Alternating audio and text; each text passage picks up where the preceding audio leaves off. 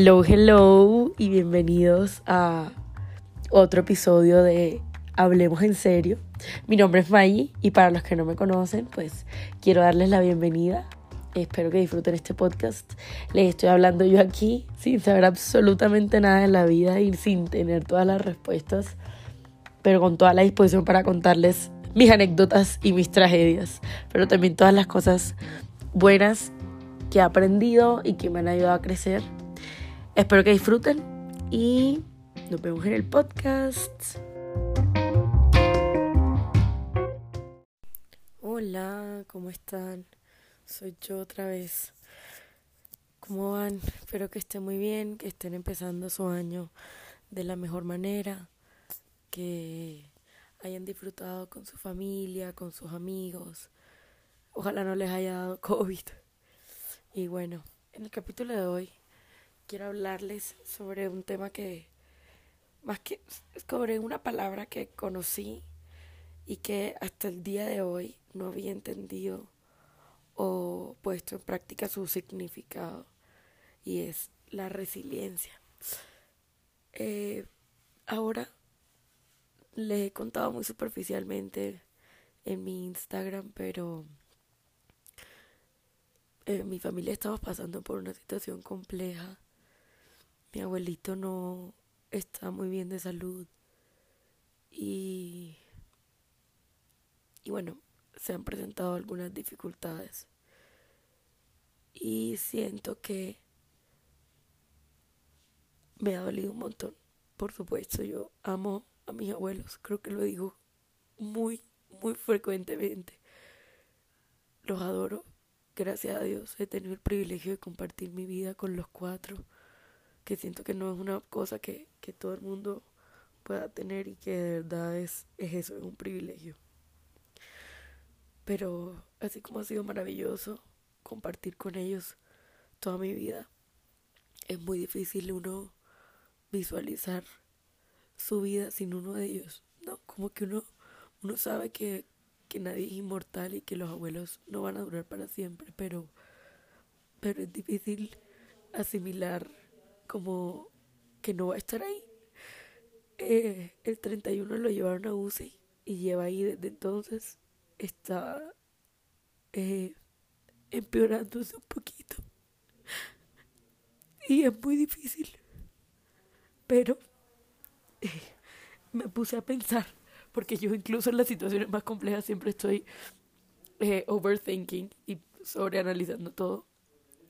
Y llegué a una conclusión, y es que, aunque tengo mi corazón deshecho, por supuesto, siento que en otro momento de mi vida no hubiera manejado las cosas como las manejé.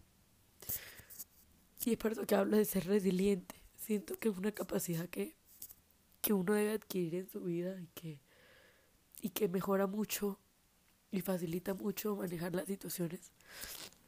Por si no conocen el término, pues ser resilientes como saber adaptarse ante las adversidades, como saber manejar los inconvenientes y las situaciones negativas, eh, cualquier situación estresante, bueno. Y yo siento que cuando se presentan estas situaciones familiares, uno siempre necesita alguien que esté cuerdo, que maneje la situación, que piense con la cabeza fría. Entonces, esto no es para decirles como, uy, pucha, soy la verga. Perdóname la palabra, no. Eh, no, mamá, yo soy la verga, no sé qué, no. Sino que quiero compartirles esta experiencia porque porque siento que es algo que deberíamos ponernos de propósito y empezar a, a intentar adaptar en nuestras vidas. Yo toda mi vida he estado con gente bastante pues mi familia todos son bastante, eh, ¿cómo decirlo? Como impulsivos, como que no, no manejan mucho sus emociones, son irascibles o, o se bloquean, que no está mal, uno no puede satanizar a la gente, todos hemos sido así en algún momento, y si no es una maravilla, pero siento que eso no le permite a uno dar lo mejor de sí para resolver una situación. Siento que la resiliencia se podría eh, asimilar con el término de, de ser recursivo, ¿saben? Como no estancarse ante la situación, ante la imposibilidad de, de, manejarla. Eh, en este caso, por ejemplo, solo como para darles un ejemplo de cómo siento que estoy manejando esta situación. Uno, por supuesto, me, me permito sentir, me doy mi, mi rato para llorar porque, porque me duele, porque son mis abuelos que amo. Y trato de llorar solo cuando estoy sola. Pero, por ejemplo, hoy a las 5 de la mañana nos llaman a decir, yo acabo de llegar a Bogotá y mi abuelo está en Montería. Y nosotros volvimos ayer. No, yo volví antes de ayer, mi papá volvió ayer. Y nos llaman a decir que está maluco, que la cosa se está complicando y bueno. Entonces, nada, mi papá obviamente está destruido, con toda la razón de ser. Y, y nada, yo, aunque me parte el alma, dije, bueno, tienes que ser la grown up aquí. Entonces dije, bueno, ¿qué vamos a hacer? Le compré el tiquete, le hice la maleta, él no podía ni respirar. Eh, vomitaba la ansiedad, para que se imaginen el nivel, pero no podía hacer nada. Entonces dije, bueno, listo, ya te compré el tiquete, vamos a hacer la maleta, nos vamos y te llevo al aeropuerto. Eh, traté de calmarlo, porque igual lo abracé mucho y no lloré. Traté de no llorar y de mantenerme, perdón, de mantenerme lo más serena posible como que dije, listo. O sea, como que en el momento prioricé la situación, como que había que hacer en el momento.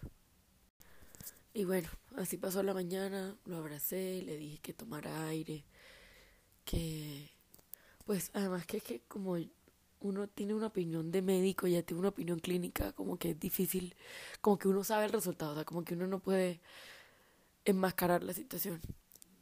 Pero yo traté de ser lo más clara con él, le dije, papá, tranquilo, eh, no ha llegado a falla renal, no sé qué, o sea, como, pues no le voy a dar detalles, ¿no? Pero como tratando de explicarle.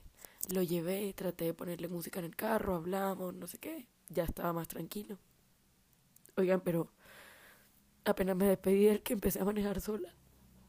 Yo, obviamente, o sea, yo dije, bueno, ya, ya puedes llorar. Y no está mal llorar enfrente de la gente. Yo toda mi vida tuve ese miedo y yo no lloraba y me guardaba todo y era la perfecta, o sea, yo nunca me permitía sentir. Al día de hoy, uno aprendí que uno tiene que dejarse sentir, pero sigue sin, sigo sin querer llorar enfrente de la gente. O sea, solo lloro cuando estoy como muy triste, pero trato de aguantarme porque, porque me gusta mantenerme serena, sobre todo pues en esta situación que él tanto me necesitaba. Y bueno, ya ahora estoy en la casa y dije voy a grabarles este capítulito porque me parecía importante compartirles la experiencia. Ahora, ser resiliente no es solo en una situación de salud familiar crítica. Ser resiliente es manejar o responder de manera positiva ante cualquier situación. Y con positiva no me refiero a, ay, no vas a llorar, no hay que no es que, no. Pero es no dejarte absorber por la situación, como que tratar de buscar soluciones y si no la hay, de manejar tus emociones y de, y de tratar de estar pendiente de, la gente que te rodea. Ahora estoy viendo justamente una foto que tengo en mi cuarto con mis abuelitos divinos. Y uno empieza a cuestionarse, ¿no? Y uno, Dios, ¿por qué?